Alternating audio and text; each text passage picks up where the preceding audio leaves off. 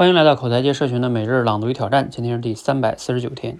管理大师彼得圣吉讲过一个故事，说在一个初春的日子啊，圣吉一行人呢到郊外划船，突然呢，一个年轻人掉进了水坝下冰冷的水中，没有人能游泳，大家只能惊恐地看着这个年轻人在瀑布下的旋流中挣扎。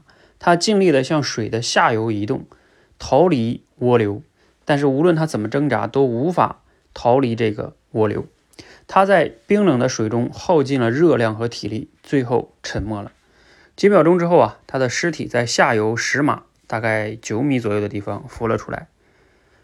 在他生命最后一刻尝试去做而徒劳无功的水流，却在他死亡之后几秒内就为他完成了。有讽刺意味的是呢，杀死他的正是他的奋力抗争。他不知道唯一有效的对策啊，是与直觉相配的。如果他顺着回流潜下，他应该可以保住性命。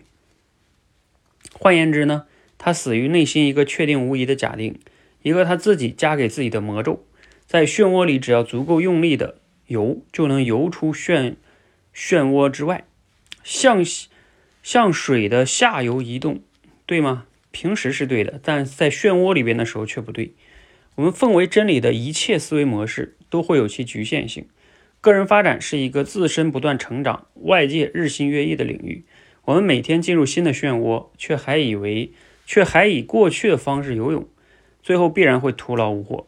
就像那个，呃，溺水者一样。我们很多时候呢，往往不是不够努力，而是努力的方向就是错误的。来自于拆掉思维里的墙。那读了今天的内容呢，你有哪些感想哈？嗯，这个例子如果是真实的哈，确实还挺有讽刺意味的，挺值得我们深思的哈。有时候你越挣扎，陷得越深，就像沼泽一样哈。啊，我们生活中有时候被很多问题困住的时候，啊，也要按照这种思路去，有时候反思一下。有时候我觉得，首先要反思的一个问题就是，你所面临那个问题是否一定要去解决呢？不解决它可不可以呢？或者说你要去重新定义一下你要解决的问题是什么，因为有时候有些问题可以不解决，或者说你本来解决的问题就不是真正的那个问题，所以你越解决越乱。又或者说像他说的这个，啊，你不要再去，就是按照这个方向上去拼命努力啊，那你是摆脱不了的，你可能需要像他说的啊，换一个方向去解决这个办法啊，也许就能带来一些。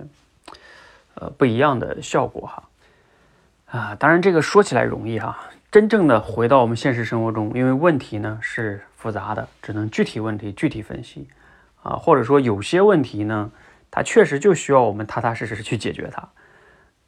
你不要老想着说，哎，有没有什么新思路，有没有什么啊不一样的思维啊，换个方向是不是就对了？就像有些人创业一样，是吧？啊，老是觉得别人的那个方向好啊，你做别人那个也不见得就就就好啊，还不如你现在这个呢。所以这个就是 现实生活中、真实生活中的这个复杂性，不像有时候这个故事一样。你看这个故事啊，它这个例子，那就是在这种情况下啊，你不要挣扎就是对的。哎，但是你回到现实生活中呢，它可能就不是这样。嗯，所以这个就考验我们智慧的地方啊，慢慢修炼吧。好，欢迎和我们一起每日朗读与挑战，持续的输入、思考、输出，口才会更好。